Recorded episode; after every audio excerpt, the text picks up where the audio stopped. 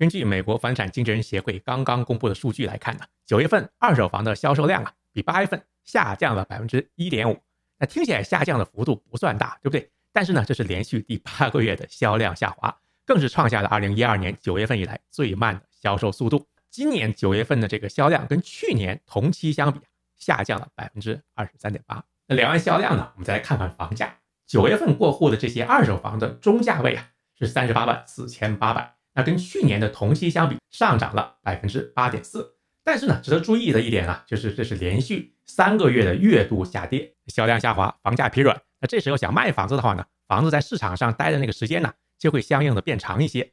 但是呢，在这份数据里面，非常令人震惊的一件事情呢，就是市场上这个在售的房源呢，依旧不多。那九月份市场上的在售房源，甚至比去年同期啊，就去年九月份相比啊，下降了百分之零点八。